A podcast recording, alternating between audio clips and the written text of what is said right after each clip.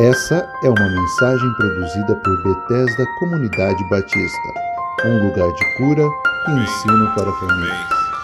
Amém, queridos. Obrigado, Júnior, banda. Tempo precioso, precioso aqui nessa manhã. Queridos, abra sua Bíblia em Filemon. Nós vamos trabalhar hoje Filemon. Na realidade, só tem um capítulo, é um livro de 25 versículos. Filemon, a partir do verso 1. Estamos ainda passando pelo pelo vale, como o pastor Felipe leu aqui no Salmo 23. Estamos passando por momentos ainda bastante delicados. Que você continue firme aí na sua casa, que você continue firme no Senhor, que você continue firme nas nossas reuniões. Com certeza tudo isso vai ajudá-lo a passar por esse tempo que nós estamos vivendo aí, tempo de tamanha dor, de luto, tempo de expectativa, tempo de aguardar uma vacina, tempo de orar por aqueles que estão enfermos, tempo de orar por aqueles que estão enlutados, tantas famílias passando por lutas como nós temos visto aí. Deus tem preservado a nossa igreja, nós temos alguns casos de pessoas que estão contaminadas, mas passando bem, e isso é um privilégio também. O Senhor tem cuidado do nosso povo e nós temos orado frequentemente é, por isso.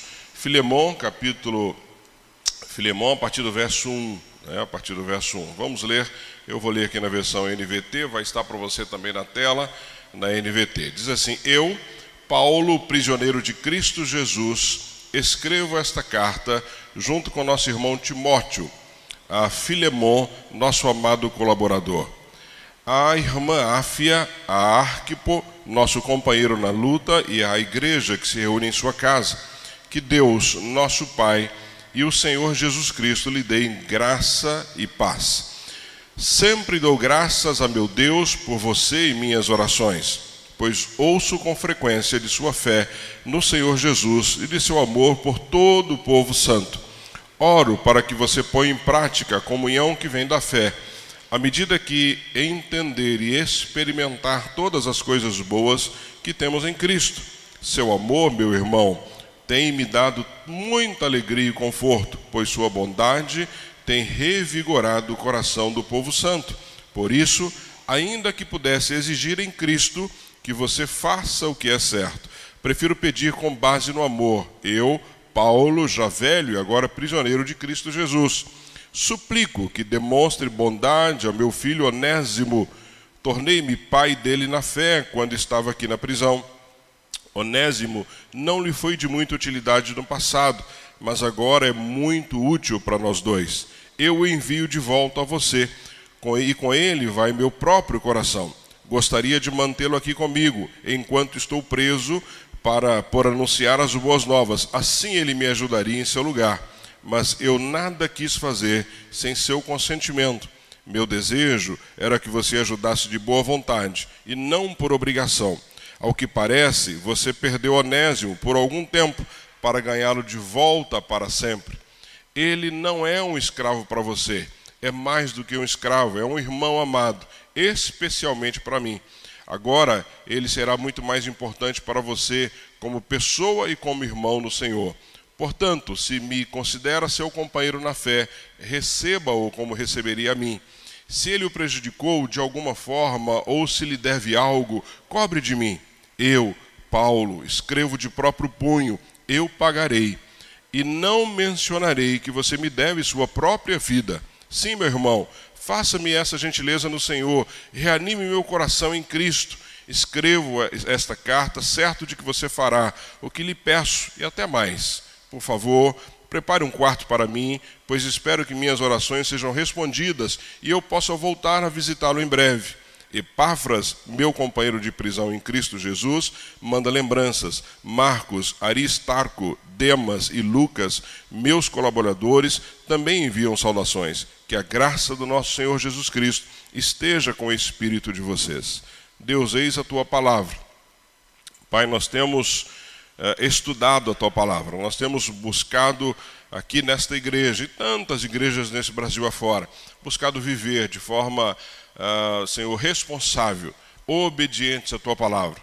continua a falar conosco nessa manhã. O Senhor já começou a falar dos louvores, da participação aqui do pastor Felipe, na hora do nosso dízimo e oferta, nos avisos. O Senhor fala conosco de várias maneiras. E agora, Pai, queremos que o Senhor fale através da exposição da tua palavra que nós possamos, Deus, continuar aprendendo, que nós possamos continuar crescendo e que, acima de tudo, Pai, nós sejamos obedientes à Tua palavra. Ajuda-nos nisso. Enche-nos, Pai, do Teu Espírito Santo, para que nós possamos continuar a obedecer e a servi-lo de todo o nosso coração, mesmo em meio a tantas lutas, tantas dúvidas, tantas dificuldades que nós temos vivido. Mas continua cuidando do Teu povo. Tira de nós agora, Deus, toda a distração aqueles que estão em casa, Deus, que seja um momento que não se levantem, que não se locomovam dentro de casa, mas que prestem atenção na tua palavra. Aqui na igreja também da mesma forma, nós queremos com reverência estudar a tua palavra, aprender do Senhor e colocar em prática, e assim sermos obedientes àquilo que o Senhor tem nos mandado fazer. Ao Senhor toda honra, glória e louvor, em nome de Jesus. Amém. Amém e amém. Amém, queridos. Espero que você esteja aí bem na sua casa. Essa carta é uma carta interessante, porque esta é a carta que Paulo escreve a Filemon, é a única carta particular que se tem notícia. É interessante porque todas as cartas paulíneas, elas sempre estão, e elas sempre vêm no sentido de fazer uma orientação doutrinária, alguma dificuldade que estava acontecendo nas cidades. Paulo sempre escreveu de uma forma a orientar o povo, a tirar dúvidas, a dar direção em algum momento. Mas essa carta não, a carta a Filemon é uma carta particular, é uma carta de Paulo a Filemon com um pedido muito especial. E eu, estudando essa carta novamente essa semana, fiquei encantado com tantos detalhes que nós podemos aprender. Uma das coisas que mais me chama a atenção, olhando para essa carta, e, e na realidade foi o que sugeriu aí ah, o título da minha mensagem, é o que os encontros que nós temos e que são providenciados pelo Senhor podem fazer de transformação na vida das pessoas. Eu não sei se você já parou para pensar nisso, eu constantemente penso nisso, ou seja, é, encontros que eu tive que transformaram a minha vida, encontro de pessoas que Deus permitiu que tivessem comigo e que as suas vidas também foram transformadas. E também penso em quantos encontros eu acabei não aproveitando a oportunidade que Deus havia preparado. Então, o intuito dessa carta é pensarmos nisso. Nós que estamos aqui, aqueles que estão em casa, é, nesses encontros que Deus tem nos permitido e que muitas vezes nós deixamos escapulir ou escapar entre os nossos dedos. Ou seja, Deus prepara encontros. Aqui nós temos duas figuras interessantes, né? Filemon e Onésimo, dois homens que Paulo encontrou. E de uma forma muito especial, a vida desses homens foi transformada completamente, completamente transformada. Ou seja, essa é a ideia, ou seja, como é que e olha que privilégio né, de Paulo escrever alguém solicitando por um amigo ou por alguém que ele havia encontrado e que a vida havia sido, sido transformada. Então, o que eu quero que você pense comigo, você que está em casa, você que está aqui na igreja, é sobre isso. Ou seja, para que daqui para frente nós não venhamos a perder nenhuma oportunidade de encontros que Deus é, possa preparar para nós. A carta de Filemão é uma carta de relacionamento, ela trata é, de relacionamento. A vida cristã é uma vida de relacionamento. Talvez o que nós estejamos vivendo nesse momento da pandemia, para nós crentes em Jesus, essa seja a nossa maior dificuldade. Seja, nós gostamos de estar juntos. Né? As pessoas falam que crente não bebe, não fuma, mas come, né? porque nós gostamos de estar juntos. Ou seja, é tão bom você encontrar, é tão bom você visitar a casa de alguém, é tão bom nos encontrarmos aqui eh, na igreja. Por quê? Porque a vida cristã, à medida que nós temos um encontro com Jesus, nós somos impulsionados a esse relacionamento.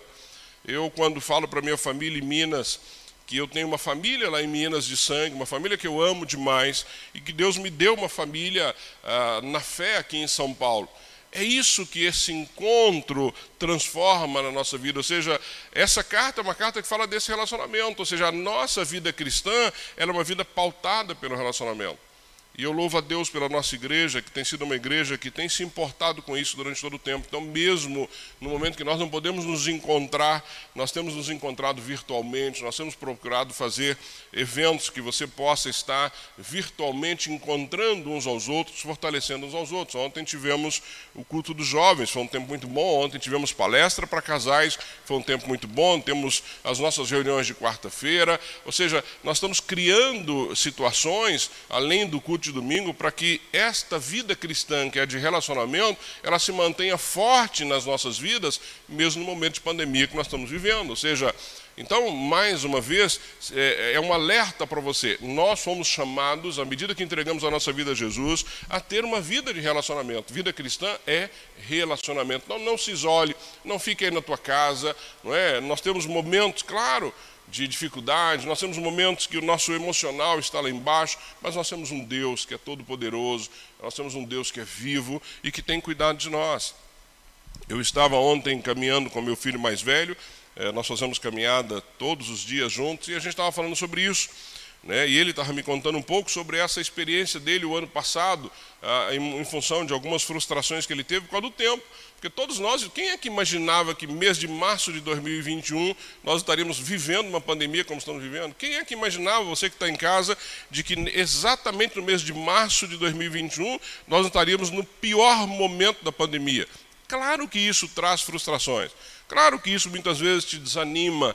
Né? Hoje quando eu acordei, eu abri a janela do quarto, um sol maravilhoso. Quem saiu de casa hoje cedo pôde perceber isso. E eu fiquei pensando, poxa vida, não é? nós poderíamos estar agora, todo mundo nos dirigindo para a igreja, nos reunirmos ali, dar um abraço gostoso, passarmos um tempo juntos. Mas o Senhor quis que fosse diferente nessa manhã, apesar desse dia maravilhoso, você curte da sua casa, nós que estamos aqui na igreja, mas Claro que nós temos, em alguns momentos da nossa vida, essa situação de dificuldade, bate um certo desânimo, mas fique tranquilo, o Senhor é aquele que vai sempre é, nos cuidar de nós, vai sempre nos dar ânimo, e aí, em função dos relacionamentos, como família, nós vamos continuar cuidando uns dos outros. Então, essa carta trata exatamente disso: trata de amor, de perdão, de restituição, de reconciliação. Filemon é uma pessoa extremamente especial, basta você observar a carta que eu acabei de ler aqui, ou seja, Filemon, um homem de uma, de, uma, de uma vida impressionante. Quando pensamos que Paulo, quando escreve essa carta, Filemão, a sua esposa, ao seu filho, uh, que os estudiosos dizem que era um pastor naquela região, mas Filemão, Filemão era um homem rico, um homem senhor de escravos, donos de escravos, convertido ao Evangelho através do apóstolo Paulo, não é? o encontro que gerou neste homem uma mudança é, de vida, um homem de uma fé indiscutível, basta ver no verso 5, ele diz assim: olha, olha o que Paulo diz para Filemon: Pois ouço com frequência de sua fé no Senhor Jesus e do seu amor por todo o povo santo. Dá para imaginar alguém dizer, em outra região, dizer assim: ouço a fé do pastor Felipe, ouço do Júnior, da Vívia. Não é? Seria muita. É, um privilégio alguém poder referir-se referir a você dessa forma. Né? Alguém diz assim, olha, mas fulano é muito bom no que faz, mas se alguém falar assim, poxa, olha, eu ouço da fé do Eduardo, a fé do Eduardo tem me motivado a continuar. É isso que Paulo está dizendo para Filemão, é, é, isso que ele coloca na carta. Filemão era um homem que a fé dele foi ouvida lá em Roma por Paulo. Fica claro que ele tinha um amor por todos os santos, o próprio verso diz isso, ou seja, já pensou alguém dizer assim, poxa, você é uma pessoa que tem um amor pelos santos, o que, que significa esse amor? Não é falar, é a forma que Filemão agia que demonstrava esse amor pelos santos. No verso 7, ele diz que ele tinha um coração, o coração dos santos era reanimado pelo intermédio dele. Olha que, que coisa maravilhosa, gente. Imagina nesse momento nós estamos vivendo de pandemia, a tua fé, a tua caminhada, a tua postura reanimar outras pessoas que estão aí desmotivadas. Imagina quando você entra em contato com alguém e você pode reanimar essa pessoa, ou quando a pessoa acompanha o teu dia a dia, pense assim, poxa vida, olha, o pastor Felipe é alguém que me reanima todo dia, olho para ele, olho para a postura, olho para a caminhada, olho para o que ele diz, e isso me dá um ânimo novo todo dia. É o que Filemão fazia com os santos. Será que nós temos vivido isso na nossa vida? Será que as pessoas têm sido reanimadas por nós? Eu contei aqui a semana passada ou retrasada que eu recebi um áudiozinho do pastor Josué, alguém que eu amo demais, um pastor, pastor de pastores. E ele, eu disse para ele depois, quando mandei o meu áudio para ele, o que ele me animou naquele dia. Ou seja, imagina você receber um áudio de alguém num dia que você não está bem e aquilo te anima a continuar. Isso. Esse era Filemão que Paulo escreve para ele. William Barclay diz assim: Filemão era sem dúvida um homem a quem era fácil pedir um favor. Olha que interessante. E ele continua: era um homem cuja fé em Cristo e cujo amor pelos irmãos eram conhecidos por todos. E o relato deles tinha chegado até Roma, onde Paulo estava encarcerado. Sua casa deve ter sido um oásis no deserto, porque, como diz Paulo, tinha conforto, eh, tinha confortado o coração dos crentes.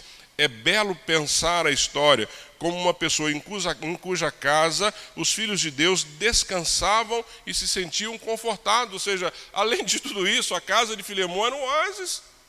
Era um lugar que as pessoas podiam chegar e se sentirem confortadas, descansar, receber uma palavra de ânimo. Tremendo, tremendo. Eu fiquei estudando essa carta e me apaixonei por Filemão. Falei, meu Deus, que nós possamos ser um pouquinho igual Filemão na nossa caminhada.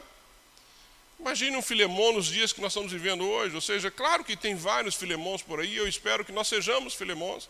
Mas é, tem que nos motivar nessa caminhada, ou seja, este homem que Paulo alcançou, eu fiz uma linha do tempo para nós entendermos aqui. No ano 53, Paulo inicia a sua terceira viagem missionária, ano 53 depois de Cristo. No ano de 53 a 56, Paulo está em Éfeso, e aí que Filemão se converte. No ano entre 53 e 56 é quando Filemão tem um encontro com Paulo e a sua vida é transformada. No ano de 58 depois de Cristo, Paulo é preso em Cesareia.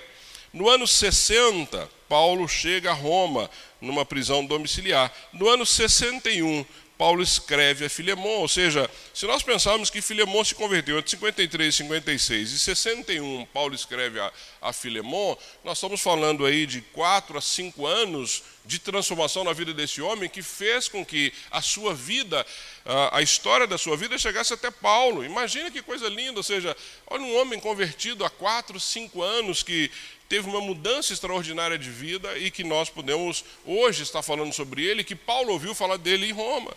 Tremendo, tremendo, tremendo, tremendo. Então Paulo escreve a Filemon lá de Roma enquanto ele estava preso. Ele estava intercedendo então a Filemon por alguém que ele também amava. Terceiro episódio, terceiro, terceiro personagem nessa nossa história é Onésimo. Quem é Onésimo nessa história? Um escravo fugitivo, um homem que havia fugido, que teve um encontro com Paulo. Onésimo era um escravo fugitivo e mais provável, como nós lemos no próprio texto, que além de fugir de Filemão, ele havia roubado Filemão. Porque quando Paulo diz para ele, se ele te deve alguma coisa, eu pago, sinal que alguma coisa foi lesado, além da fuga. Mas era alguém que Paulo ah, ah, havia tido um encontro com ele. Onésimo tinha fugido, tinha ido para Roma, ou seja, ele fugiu de Colosso, tinha ido para Roma. Agora, eu fiquei imaginando, e eu fiquei pensando essa semana, enquanto meditava nessa palavra, Roma não era uma cidade pequena, Roma naquela época tinha de 800 mil a um milhão de habitantes. Imagina o né, é, é, Filemon que mora aqui, vamos imaginar que mora aqui no bairro Casa Branca, em Santo André. E Onésimo chega lá no terminal rodoviário de Santo André de trem, fugido lá de Colosso, fugindo da casa de Filemon. Ele tem um encontro com Paulo. Agora, se isso não é providência de Deus, eu não consigo entender essas coisas. Como é que pode, no meio de um milhão de pessoas, Paulo encontrar Onésimo.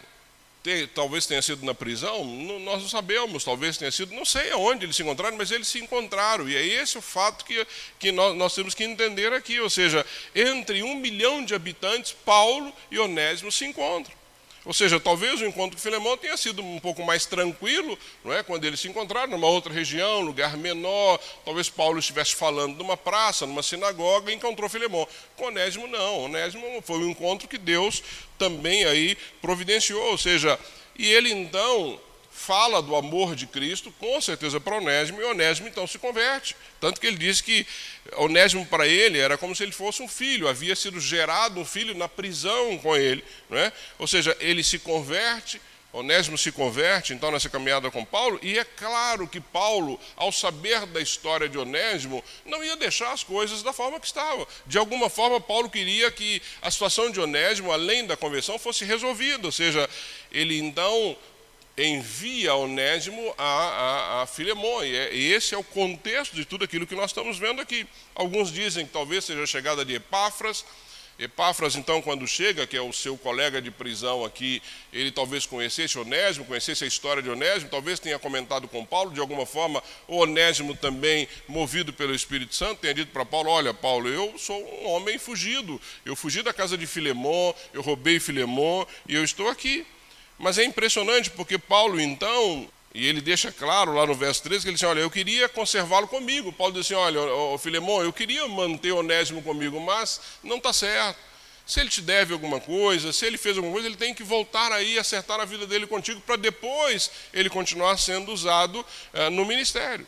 Só que Paulo sabe, amados, que significava mandar Onésimo de volta até Filemon, ou seja, havia um risco nisso, ou seja, havia um risco muito grande, porque esse retorno de Onésimo a Filemon, Paulo não sabia exatamente, primeiro, como o Filemon iria recebê-lo, é? nem o que aconteceria no percurso, afinal de contas, nós estamos falando aqui de um, de um, um escravo.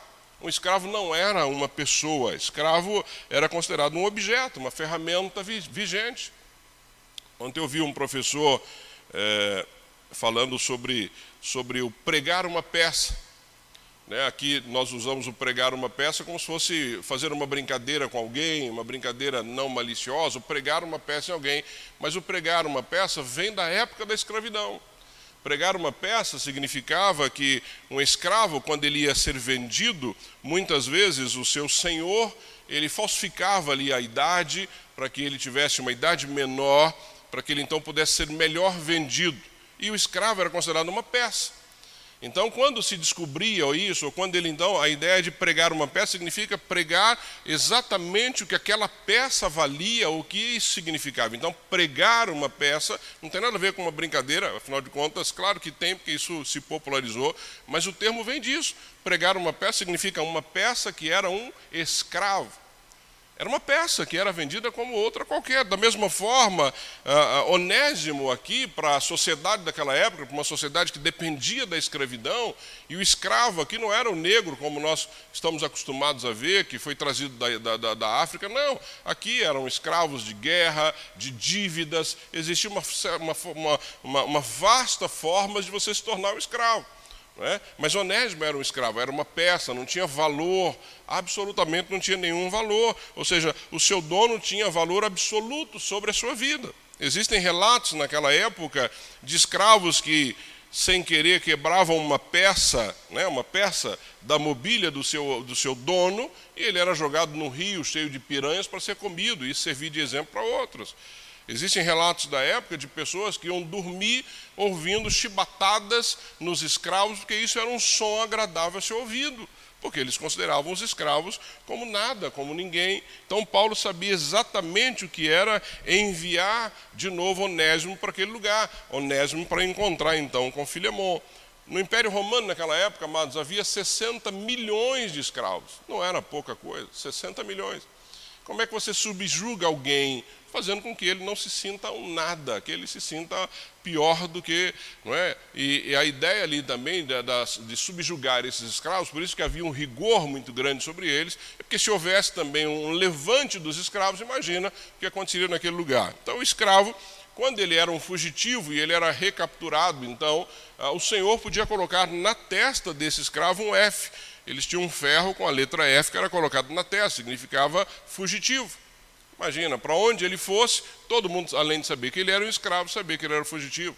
Ou poderia ser morto, executado sumariamente. Não havia nenhum problema se um senhor de escravos fizesse uma situação como essa. Ou seja, Paulo tinha plena consciência do que ele estava fazendo então, quando ele envia Onésimo de volta até Filemão. Então, esse é o pano de fundo, essa é a história dessa carta, e é por isso que eu entendo ser tão importante nós pensarmos numa carta que, para mim, é um manual de relacionamento para nos ajudar na nossa caminhada cristã. Alguns pontos que eu quero destacar contigo que é bastante importante. Primeiro, aprendendo aí com Paulo, você nunca é tão grande quando você é humilde. Interessante porque Paulo não se apresenta como apóstolo, mas se apresenta como o quê? Prisioneiro de Cristo. Se você olhar todas as cartas paulíneas, todas elas, Paulo se apresenta como apóstolo. Todas as cartas ele se apresenta como apóstolo. Nesta carta em específico, ele não se apresenta como apóstolo, ele se apresenta como o quê? Prisioneiro de Jesus Cristo. Olha que interessante. E a primeira coisa que nós aprendemos com Paulo aqui é que você não tá, ele não está usando o título, ele não está usando a, a, uma referência de alguém num patamar elevado para pedir a Filemão alguma coisa, não. Ele está usando uma, a mesma figura. Eu estou te enviando alguém que era um escravo, que é alguém que era um prisioneiro, da mesma forma que eu. Então ele escreve para essa pessoa de uma forma muito humilde, aqui não é a falsa humildade, mas é algo verdadeiro, dizendo: olha, eu sou prisioneiro de Deus. Paulo está apelando ao que aqui para Filemão? Apelando à sua simpatia, apelando ao amor daquele Filemão que ele já sabia exatamente quem era. Ou seja, ele vai interceder por um escravo, ele se coloca na mesma condição do escravo. Ele está na mesma condição que Onésimo é o que ele coloca aqui para Filemão. Ele deixa claro no verso 10, e é lindo isso no verso 10, ele diz assim, ó, suplico Olha o que Paulo está falando para Filemão, e vocês vão ver lá na frente que ele diz para Filemão assim: Olha, eu tenho, inclusive, a tua vida me pertence, porque eu te tirei de uma vida e te apresentei Jesus Cristo. Ele, eu, não, eu poderia pedir dessa forma, mas não, ele está dizendo aqui: Olha, Filemão, eu suplico que demonstre bondade ao meu filho Onésimo. Olha que coisa linda, gente. Um homem que era um escravo, jogado, que não valia nada, uma peça uma peça, alguém que não tinha valor nenhum para a sociedade. Paulo diz assim: não, é o meu filho. Eu estou suplicando a você, Filemão, pelo meu filho. E súplica é alguma coisa que sai do coração, que sai ali das entranhas. Ele diz assim: olha, tornei-me, ele está dizendo no verso 10, tornei-me pai dele na fé quando estava aqui na prisão. Ou seja, quantos filhos na fé você tem? Porque Paulo, amados, o carinho dele por Onésimo e por tantos outros que nós sabemos era de pai para filho, sim. Essa é uma outra coisa que nós precisamos aprender, ou seja, quando nós levamos alguém a Cristo, nós temos uma responsabilidade. Não é essa figura paterna que a gente vê por aí, sabe, quase patética que estão ensinando, que não tem nada a ver com o Evangelho. Mas ser pai de alguém na fé é quando você leva alguém a Cristo, não é assim? Ou seja, se eu levo o pastor Felipe a Cristo, eu sou pai dele na fé. Eu tenho responsabilidade do que? De ensinar, tenho de discipular. Eu me converti numa época que, poxa, você se convertia, na semana seguinte já tinha alguém colado em você colado em você, para te ensinar os primeiros passos. E hoje nós estamos vivendo um momento no Evangelho muito triste, porque as pessoas se convertem, acabam ficando por aí, perdidas, sem direção. Ou seja, nós precisamos voltar a ter filhos na fé, ou seja, cuidar dessas pessoas. Não é papel só meu e do Felipe, é papel da igreja, papel das pessoas. Quando você traz alguém que se converte, você tem que colar nessa pessoa, andar com essa pessoa, ensinar essa pessoa na caminhada. É isso que Paulo está dizendo para ele aqui: olha, Filimão, Onésimo agora é meu filho na fé, eu suplico por ele. Eu suplico por ele. Paulo não usa sua autoridade de apóstolo para impor sua vontade a Filemão, mas solicita com amor. É, a expressão de Paulo não é de alguém que diz assim, eu mando. Ó oh, Filemão, você sabe que você foi a Cristo porque eu te levei a Cristo, então estou te mandando, ó, você deve perdoar Onésimo. Não é isso que ele faz. Ele prefere apelar em nome do amor do que ordenar. É isso que ele faz aí no verso 8 e 9. Por isso, ele diz aí no 8: Por isso, ainda que pudesse exigir em Cristo que você faça o que é certo, prefiro pedir com base no amor. É isso que Paulo está ensinando. Ou seja, muitas vezes a nossa forma de falar pode fechar portas em vez de abrir. Amado, se tem uma coisa que nós temos que tomar cuidado, é com essa autoridade que nós temos. E nós temos que tomar muito cuidado com isso, porque o que mais nós estamos vendo na caminhada cristã são pessoas feridas, feridas por causa de uma autoridade. Paulo, com toda a autoridade que ele tinha, que ele não usa dessa autoridade, ele se coloca na mesma condição do que um escravo. Ou seja, como é que nós estamos levando para as pessoas, ou como é que as pessoas estão nos vendo? Né? Como é que as pessoas estão nos vendo? Ou seja, será que a nossa postura é de alguém com esta com essa, da mesma forma que Paulo se coloca aqui, ou seja, nós precisamos pensar seriamente nisso. Segundo, você nunca deve perder uma oportunidade de elogiar sinceramente as pessoas. Não perca a oportunidade de elogiar as pessoas de forma sincera. Ninguém precisa não é, de um elogio para continuar fazendo ou servindo, mas um elogio é bom, não é um elogio sincero, um elogio de agradecimento, ele é fundamental. Que, que Paulo faz com Filemão? Ele destaca a vida fiel de Filemão, tanto para com Deus, para com os irmãos. Ele elogia Filemão antes do pedido, ele primeiro elogia Filemão. Nos versos 4 e 5, o que, que ele diz aí para Filemão? Sempre dou graças ao meu Deus por você em minhas orações pois ouço com frequência da sua fé no Senhor Jesus, de seu amor por todo o povo santo. Amado, nós não podemos perder a oportunidade. Podemos perder. E eu aqui como pastor, eu quero dizer isso, eu espero não ser ingrato com vocês que estão nos ajudando. Eu espero não ser ingrato com a igreja, com o povo que Deus nos permitiu caminhar. Eu espero poder e sempre estar agradecendo de forma sincera. E quando eu te agradeço por alguma coisa, amado, entenda que isso é do fundo do meu coração. Eu faço isso de verdade. Porque é lindo nós podermos caminhar juntos. E é tão ingrato quando alguém não reconhece alguma coisa que fazemos. E não é porque fazemos esperando, não. Mas Paulo nos ensina mais uma vez: seja grato às pessoas por aquilo que eles estão fazendo. Diga isso às pessoas. Nós estamos vivendo um momento aí tão terrível. É, talvez você perca alguém e fale assim, poxa, eu poderia ter falado para fulano sobre isso. Fale. Não tenha medo de agradecer, não tenha medo de enaltecer. Paulo enaltece os efeitos do amor de Filemão na vida das pessoas. Ele deixa claro o que Filemão está fazendo. O seu amor tem me dado muita alegria, o seu amor tem transformado a vida das pessoas, a sua casa, Filemão, se tornou um oásis no meio de tudo isso que nós estamos vivendo. Ou seja, não tenham receio. Eu não tenho receio. Eu não tenho receio hoje nenhum de dizer para as pessoas o quanto eles são importantes. Precisamos ter receio disso, precisamos ter medo dessas coisas. Sua vida tem sido um refrigério para aqueles que estão ao seu redor? Amados, é uma pergunta que você deve fazer a si mesmo. Será que eu tenho sido esse refrigério? Será que as pessoas, ao me encontrar, têm sentido essa paz, essa tranquilidade? Ou será que eu estou me colocando numa postura, não é, que afasta as pessoas? Que afasta as pessoas. Amados, nós estamos vivendo um momento tão difícil no mundo e no nosso país que nós precisamos ser essas pessoas. Nós precisamos ser um oásis na vida daqueles que estão vivendo aí com muita dificuldade. O amor cristão sempre abençoa as pessoas. Entenda isso. O amor cristão sempre vai abençoar as pessoas. Gratidão pelo melhor dos outros, ele coloca isso no verso 4: sempre dou graças a Deus por você e minhas orações. Procuro o bem dos outros. Verso 10, ele diz aí: Eu suplico que demonstre bondade ao meu filho Onésimo. Lida honestamente com os outros, ele deixa isso no verso 12: Eu envio de volta, e se ele te deve alguma coisa, ou seja, eu vou pagar leva o fardo uns dos outros. No verso 18, ele deixa claro isso. Se ele te prejudicou de alguma forma ou lhe deve algo, cobre de mim. Crê no melhor dos outros, ele deixa isso claro no 21. Escreva esta carta, certo que você fará o que lhe peço e até mais. A, a vida cristã é isso. A vida cristã é uma vida onde nós vamos abençoar pessoas. A minha vida precisa abençoar a vida de outros. A sua vida tem que abençoar a vida de outros. Terceira coisa mais importante, ou tão importante que nós aprendemos nesse texto, você nunca deve perder a oportunidade de ser um pacificador. Amado, nós estamos vivendo um momento tão difícil, tão delicado. O Senhor nos chama a sermos pacificadores. Se você não pode, muitas vezes, discutir alguma coisa, não, não faça isso, não discuta, mas o Senhor nos chamou a ser pacificadores. Estamos vivendo um momento hoje nesse país de uma polarização, de uma dificuldade, de uma série de opiniões, de fake news. Seja um pacificador. O Senhor nos chama a ser pacificadores. Paulo foi um intercessor, ele foi um mediador, ele foi um pacificador naquela história entre quem? Filemão e Onésimo. Ele foi um pacificador.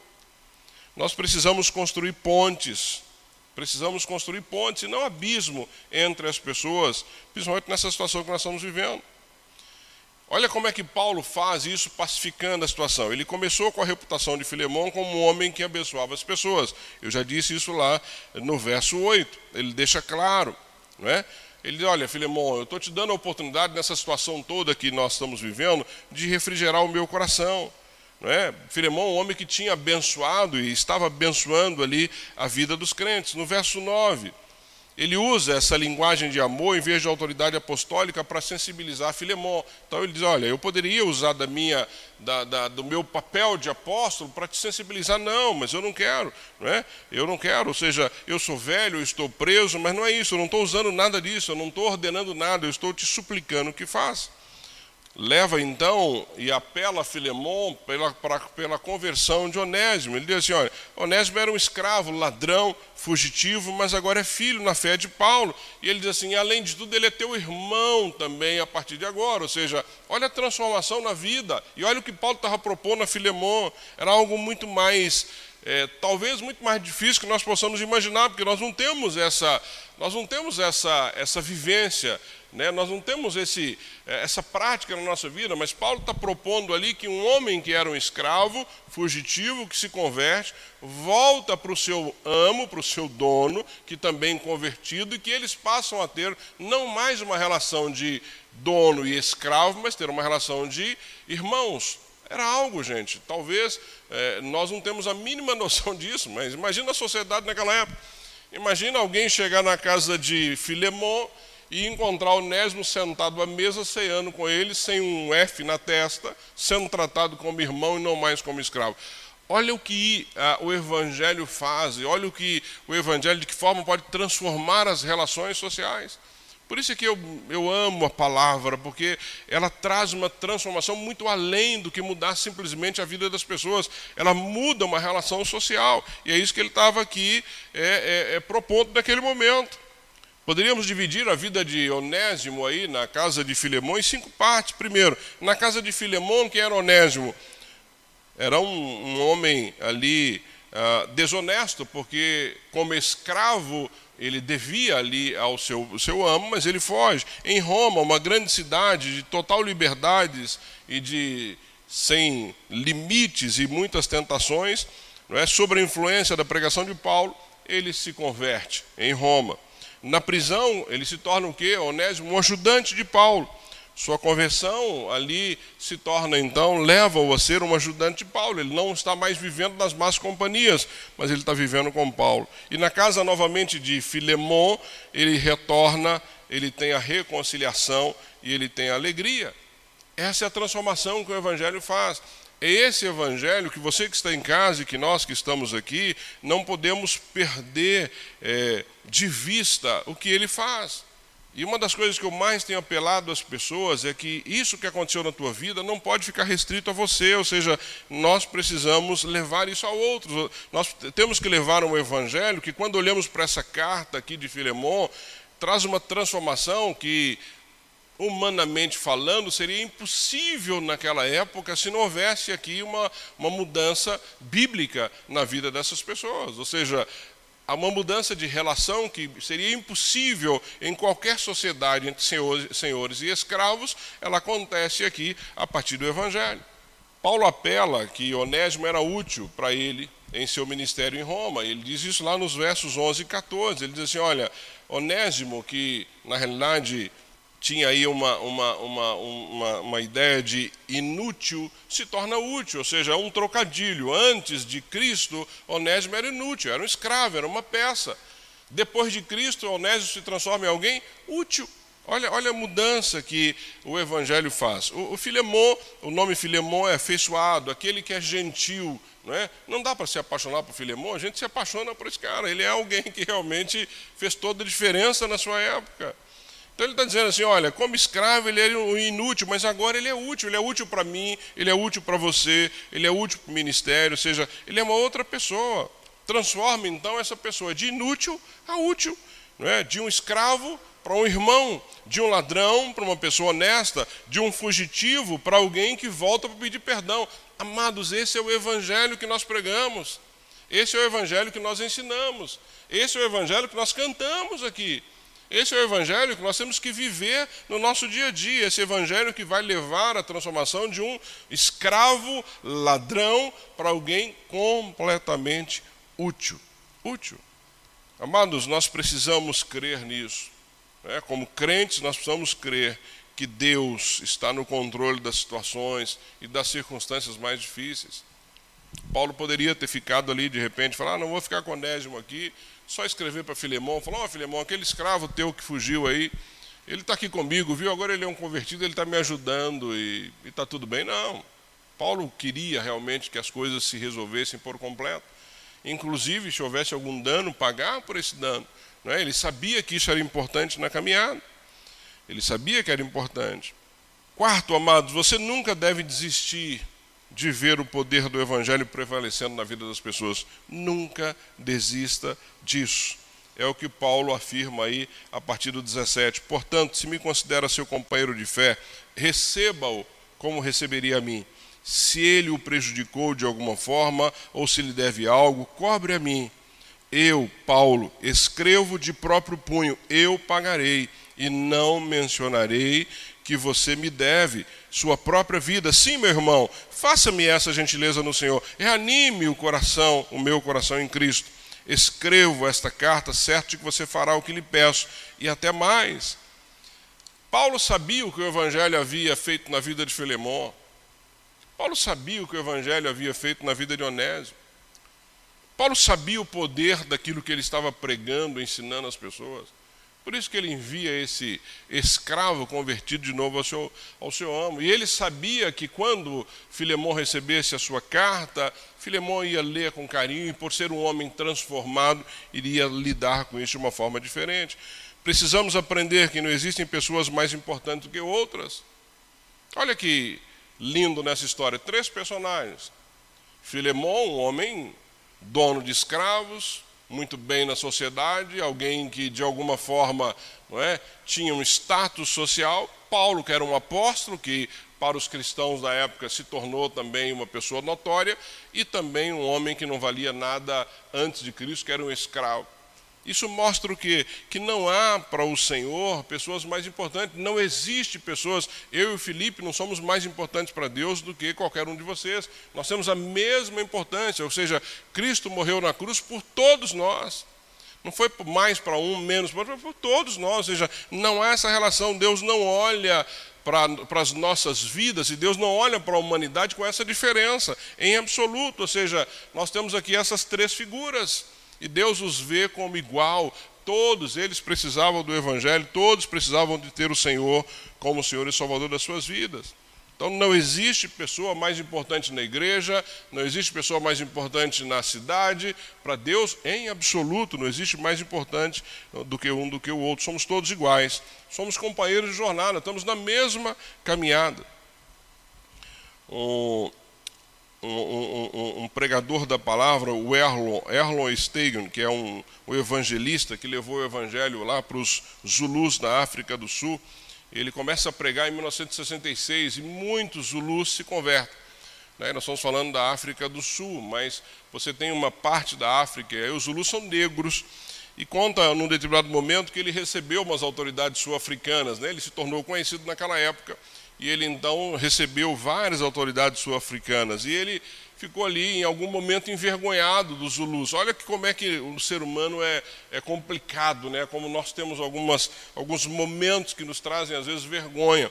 E ele fica envergonhado ali dos Zulus e ele então coloca os Zulus num lugar e fecha a porta para que essas autoridades não encontrassem então aqueles Zulus. E ele sente no espírito dele, né, o Espírito Santo de Deus falando: ao, ao, ao, fechares a janela, ficarei do lado de fora. Ou seja, você vai, vai fechar os Zulus, eu fico do lado de fora. Nessa reunião que você vai ter, eu não participo.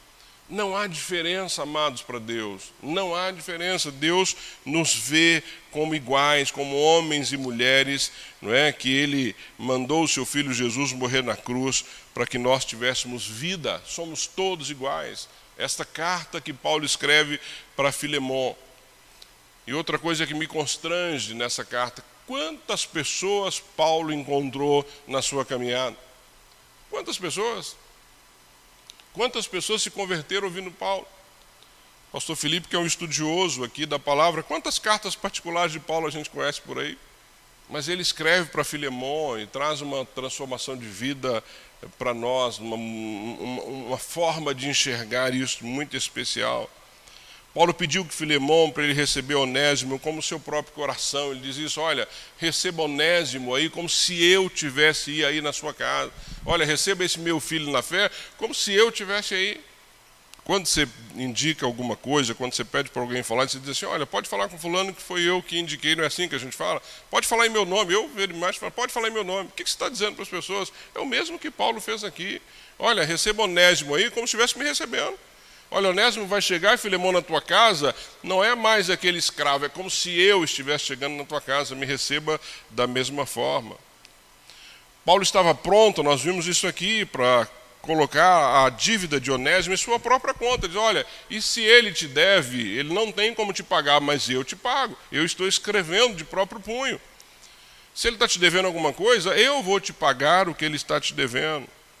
Amado, isso é uma profunda identificação, imagina isso. Imagina você poder sair por aí com essa identificação.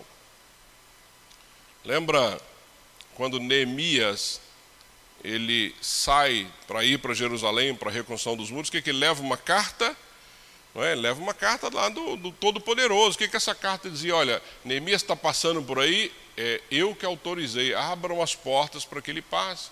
Ninguém vai tocar em Neemias. Ou seja, essa identificação que Paulo está fazendo com Onésimo. Olha, quando Onésimo bater na tua porta aí, Filemão, porque, amados, não tinha celular. Não dava para Paulo ligar antes para Filemão e dizer, estou te mandando aí Onésimo. Não, Onésimo deve ter chegado na porta da casa de, de, de Filemão, bateu na porta. Bom, escravo fugitivo. Ó, mas peraí, dá só um minutinho, leia aqui primeiro. Ó. Leia o que Paulo mandou. Poxa, Paulo mandou? Não, por favor. Meu senhor, leia o que Paulo mandou. E eu fico imaginando que Filemão, depois que leu, falou: a partir de agora, não sou mais o teu senhor, nem o seu amo, nós somos irmãos. É? Nós somos irmãos. Que coisa maravilhosa, que tremendo isso. Temos que ter, amados, compaixão pelos que erram. O cristianismo transforma o pior escravo no melhor dos homens livres. Compaixão. Essa semana nós fizemos a nossa, o nosso devocional diário, que está lá no nosso, no nosso app. Nós estamos fazendo os 40 dias de jejum e a ideia dessa compaixão não só pelos que erram, mas por todas as pessoas. No dia 4, a ideia do dia 4, que eram multidões, e eu vou ler se você não leu, Mateus 9,36 diz assim: Ao ver as multidões, teve compaixão delas, porque estavam aflitas e desamparadas, como ovelhas sem pastor. E o pastor Etos ele escreve aqui de uma forma muito interessante que ele diz assim: Jesus Cristo é o nosso modelo. O projeto de Deus é que cada um dos seguidores de Cristo sejam como ele. No texto acima, aprendemos como Jesus via as multidões. Precisamos aprender com ele. Ele continua: Notem que, ao ver as multidões, Jesus teve uma reação, teve compaixão delas. A palavra para compaixão no original grego traz o sentido de dor nas entranhas. Dor nas entranhas. Eu não consigo, eu não eu não tenho noção. Né? O Júnior passou essa semana aí por dor nos rins. Deve ser mais ou menos isso. Dor nas entranhas tem que ser uma dor que você não suporta. É isso que o Senhor está dizendo. Ou seja, quando Jesus via as multidões, quando ele olhava para aquelas multidões que estavam multidões como sem pastor, ele tinha dor nas entranhas.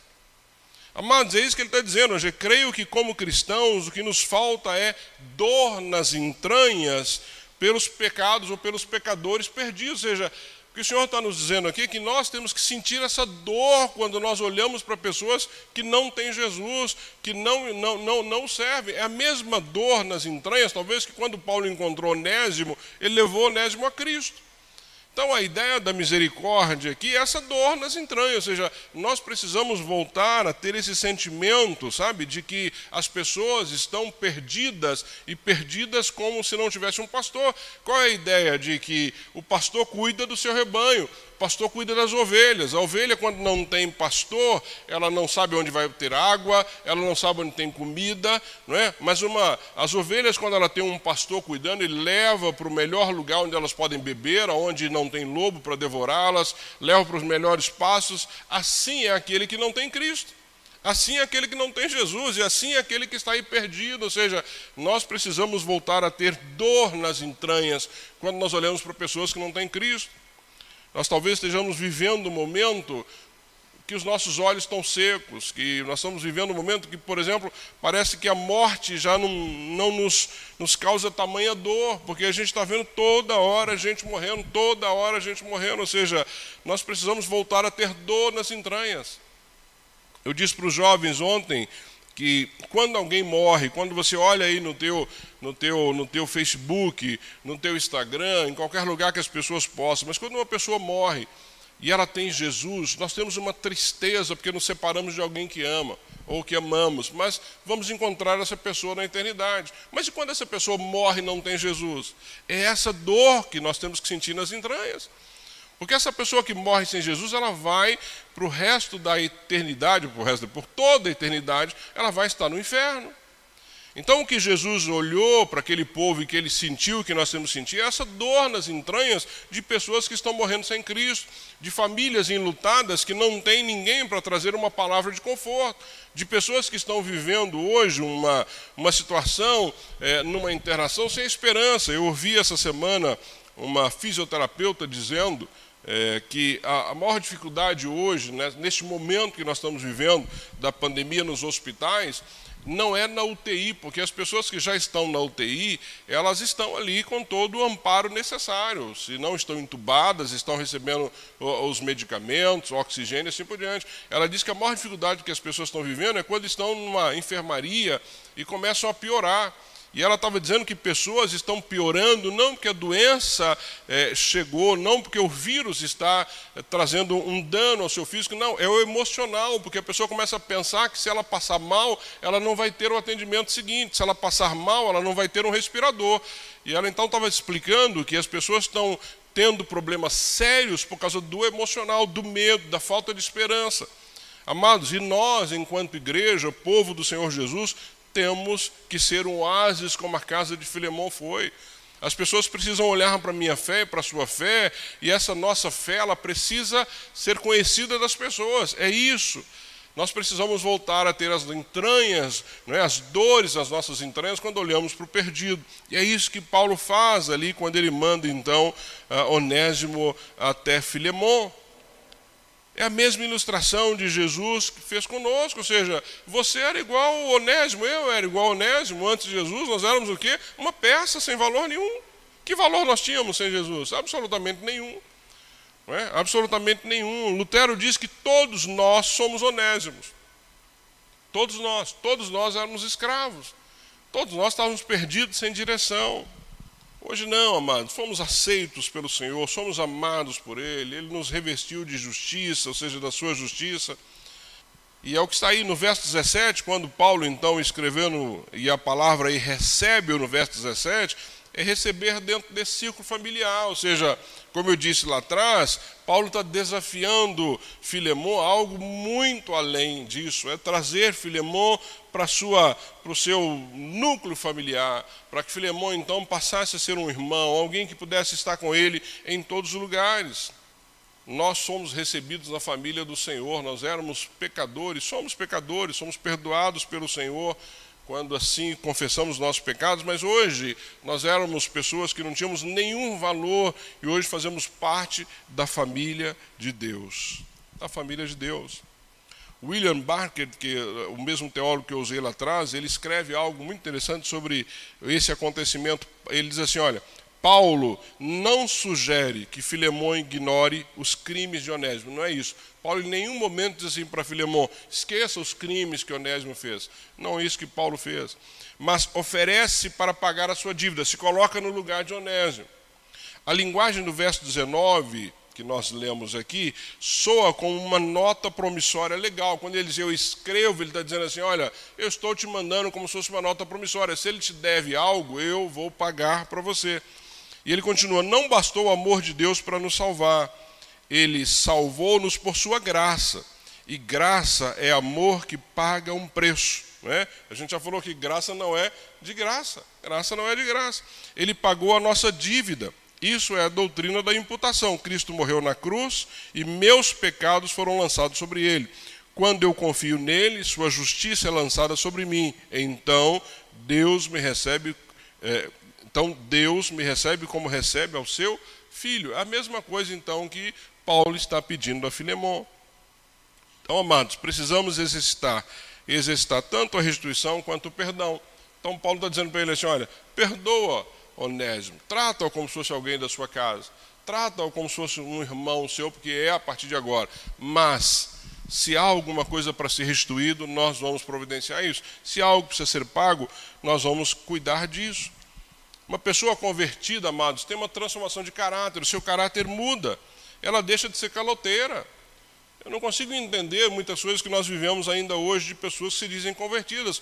Um convertido de verdade, ele deixa de ser um caloteiro. Ele assume as suas responsabilidades. Ele exercita a restituição. Se devo algo, vou pagar. Né? Paulo restituiu Onésimo e está pronto a restituir o dinheiro que Onésimo roubou é, de Filemon. E Paulo aqui usa uma outra coisa interessante, porque mesmo com tudo isso, disposto a pagar e querendo o que, que ele faz? Ele apela e ele encoraja Filemon a perdoar. Mas Filemon é que deveria perdoar isso, e não foi uma imposição de Paulo.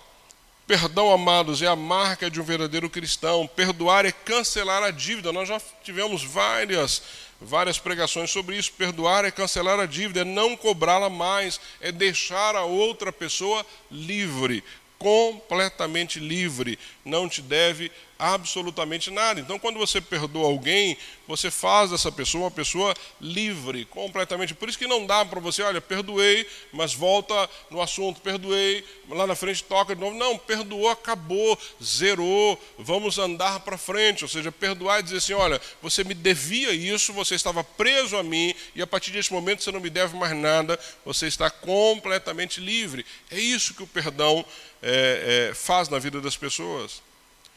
Precisamos aprender sobre o glorioso poder de Jesus para salvar, é Ele que salva.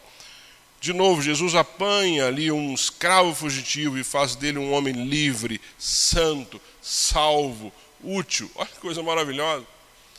Jesus pegou você do que era alguém sem valor e hoje te faz um homem santo, um homem útil. Né? Você poderia estar usando o seu dom em outros lugares que não glorificaria o nome do Senhor, mas Ele faz isso, ou seja, você usa o seu dom hoje para glorificar o nome dEle, para abençoar a vida de pessoas. Né? Você está salvo, vai viver com Ele por toda a eternidade. Né? Então é isso que Ele faz, ou seja, não há caso perdido para Jesus, amados. Onésimo é uma prova disso. Será que dá para imaginar que Onésimo, quando decidiu fugir da casa de Filemon, ele imaginou que ele ia ter um encontro que iria transformar a sua vida? Ou seja, esse homem deve ter vivido escondido aí no caminho até Roma, escondido em Roma. De alguma forma foi parar lá na cadeia, na prisão, sei lá o que ele estava fazendo. Tem um encontro com quem? Paulo, um homem preso. Um homem preso que transforma a vida de Filemon completamente transforma a vida dele, transforma a vida de Onésio completamente. Não há caso perdido para Jesus, não devemos desistir de pregar, nem de esperar a transformação das pessoas. Não desista se você está pregando para alguém, se você está orando para alguém, se você está evangelizando alguém, se você está eh, levando alguém a Cristo, não desista. Esta pessoa vai ter um encontro com Cristo através da tua caminhada. Não desista, nós não podemos desistir. Jesus ainda continua transformando escravos em homens livres hoje, vai continuar até que ele volte. O Evangelho transforma um escravo no irmão, alguém que não tinha valor no irmão. Precisamos compreender que uma pessoa convertida se torna uma pessoa útil nas mãos de Deus. A igreja é um testemunho vivo disso, gente. Quantas pessoas, ou você mesmo, na sua caminhada, pensou que você poderia hoje estar aqui servindo ao Senhor? Eu nunca imaginei isso. Nunca imaginei que um dia eu fosse pregar a palavra, nunca imaginei que um dia fosse fazer 10% do que Deus já me permitiu fazer, ou seja, Deus me tirou de uma vida de inutilidade e me tornou uma pessoa útil, não pelos meus méritos, mas por misericórdia. Estou né? vendo aqui o pessoal do louvor, vocês já se imaginavam no passado aqui em cima de um púlpito cantando, tocando? Não, é isso que o Senhor faz nas nossas vidas, ou seja, Ele nos torna pessoas úteis. Uma pessoa convertida precisa ser uma bênção. Precisa ser uma bênção. Ela tem uma transformação radical na vida. Né? Ela não é mais a mesma, suas palavras mudam, sua conduta muda, suas atitudes mudam. Antes era um problema e hoje é uma solução, uma bênção. Então, amados, você que está em casa, uma pessoa convertida é uma bênção permanente. Permanente. Verso 15 ele diz assim: Ao que parece, você perdeu Onésimo por algum tempo para ganhá-lo de volta para sempre. Você perdeu um escravo, mas ganhou o irmão. Você perdeu alguém que era inútil e agora recebe alguém que é útil. É isso que o Evangelho faz é, com a nossa vida. Fez com a minha, fez com a sua, né? fez com a de Onésimo, fez com a de Filemão e de tantas outras pessoas é, na nossa caminhada.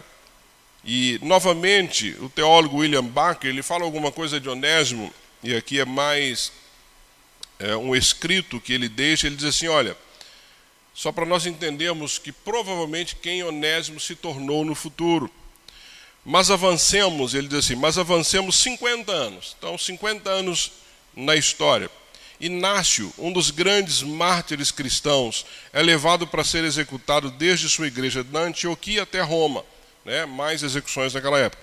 Durante a viagem, ele escreve cartas que ainda existem às igrejas da Ásia Menor. Detém-se em Esmirna e dali escreve a igreja de Éfeso. Então ele está em Esmirna preso, está escrevendo a igreja de Éfeso. E no primeiro capítulo de sua carta, fala muito a respeito do seu maravilhoso bispo. Olha que interessante. E qual era o nome do bispo? Onésimo. E Inácio faz exatamente o mesmo trocadilho que Paulo tinha feito. É Onésimo de nome, lembra? Inútil, inútil e por natureza, útil para Cristo. Bem, poderia ser que Onésimo, o escravo fugitivo, chegaria a ser, com o passar dos anos, nada menos que Onésimo, o grande bispo de Éfeso.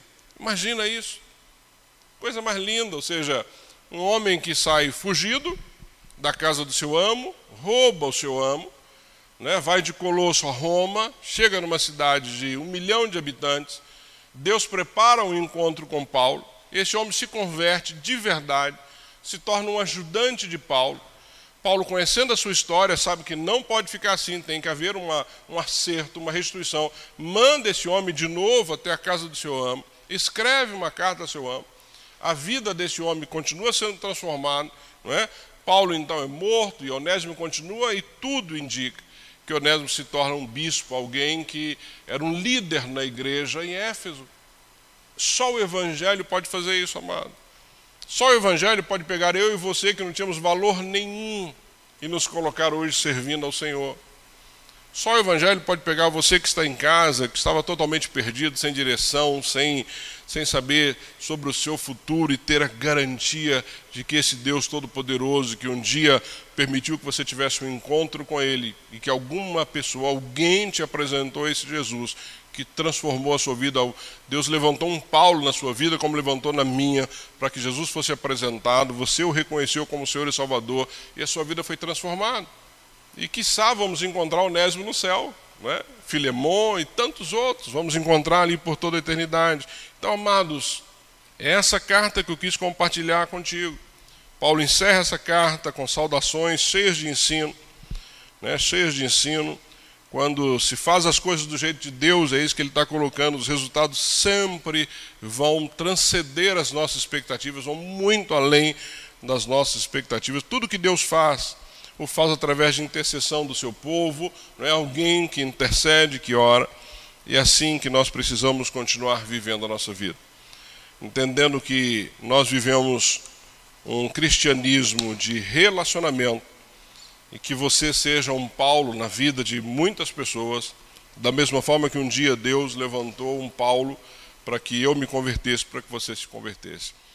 Que você olhe para essa carta de Filemão como uma carta de amor, de relacionamento, de perdão, de restituição e de transformação de vida. Que ela sirva realmente como uh, algo precioso na minha vida e na sua vida nessa caminhada cristã e que eu e você sejamos um oásis na vida de tantos que estão passando, como nós, por lutas neste momento, mas sem esperança, sem certeza do amanhã, enquanto nós estamos vivendo com todas as lutas, esperançosos e convictos de que vamos estar com o Senhor por toda a eternidade. Abaixa a sua cabeça, quero orar contigo, quero agradecer a Deus por sua vida e por esse tempo que nós tivemos aqui na palavra. Deus, obrigado, Pai, obrigado porque o Senhor, com certeza, falou conosco através dessa carta.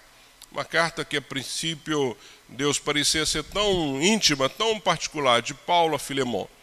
Nem sei se Paulo imaginou que essa carta pudesse ser estudada como nós fizemos aqui nessa manhã.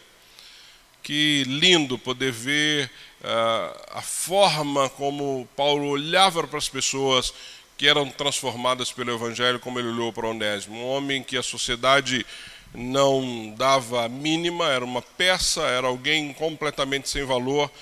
Paulo então o trata como filho, pai. Que, que coisa linda.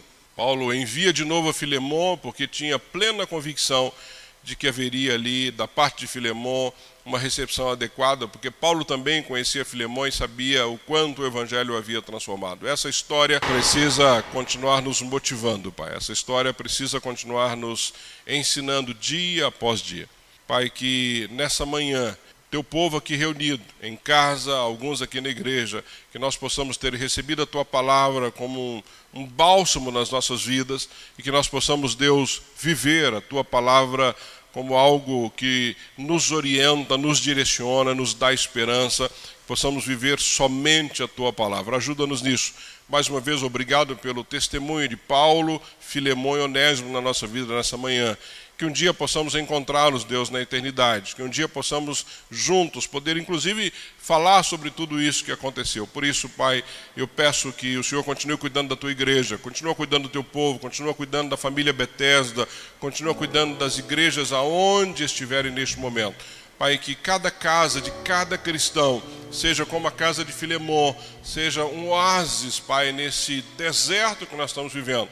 E que a nossa fé seja também como a fé de Filemon, que ela seja ouvida pelas pessoas, que a nossa forma de viver seja uma motivação para outros cristãos e principalmente para aqueles que ainda não te conhecem. Pai, que nós possamos olhar para as multidões como Cristo olhou e que nós possamos sentir dor, sim, dor nas entranhas, Pai, porque muitos perdidos estão morrendo e estão indo para o inferno. Pai, impulsiona-nos nessa semana a compartilharmos a Tua palavra, com uh, os estudos que nós vamos ter, Deus, dos 40 dias, que mostra exatamente isso, que as pessoas precisam se converter, precisam ter um encontro com Cristo, precisam viver na dependência do senhorio de Jesus. Ajuda-nos nisso. Nos dê oportunidade essa semana de compartilharmos a Tua palavra com aqueles que ainda não te conhecem. Continua, Pai, cuidando do Teu povo, continua cuidando da Tua igreja, continua nos, nos permitindo caminhar na Tua presença. É assim que eu oro. Agradeço ao Senhor no nome de Jesus. Amém, amém e amém, queridos. Que Deus te abençoe, que Deus continue te guardando, que Deus continue te protegendo. Em nome de.